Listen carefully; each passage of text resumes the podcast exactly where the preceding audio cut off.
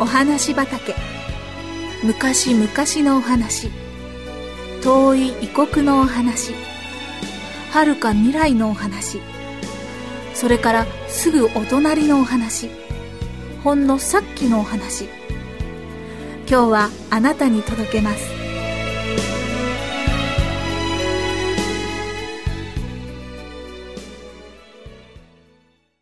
二度助けられた命。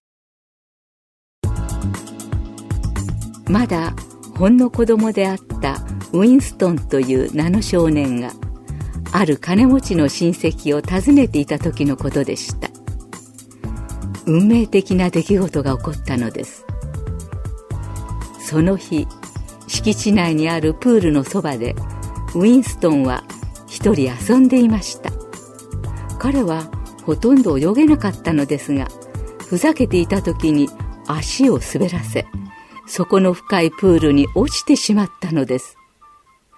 彼はもがきながら必死に助けを求めました。するとたまたまプールの近くの木の手入れをしていた庭師の息子がその叫び声に気づいてくれたのです。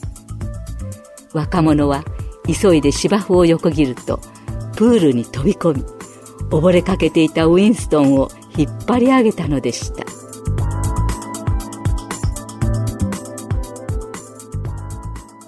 ウィストンの家族も親戚の人もこの若い英雄に深く感謝し何かお礼をしたいと思うが欲しいものはないかと尋ねました。庭師の息子の答えがすぐに返ってきました。彼は教育を受けるために学費を貯めていましたがまだ十分でなかったのです。それで学校へ行って勉強がしたいのです。と答えました。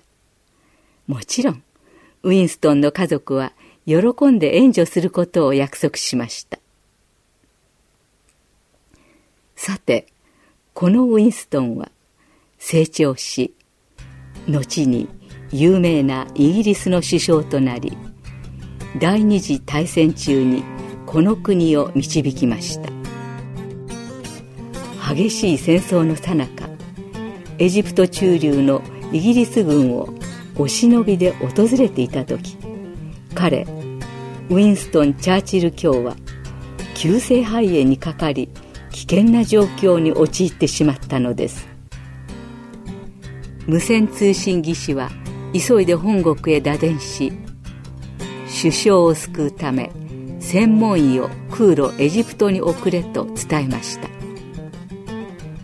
数時間後抗生物質薬ペニシリンの発見者であるアレキサンダー・フレミング博士が到着し当時新薬だったこの薬でチャーチル首相を治療したのです。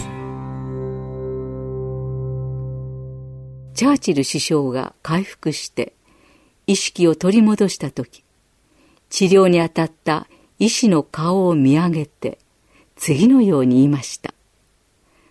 フレミング先生、あなたは私に二度命をくださいました。ありがとう。お分かりのように、アレキサンダー・フレミング博士は、少年ウィンストンがあのプールで溺れかかった時、彼を救い上げた庭師の若者だったのです。その彼が今再び首相となったウィンストンの命を死から救い出したのでした。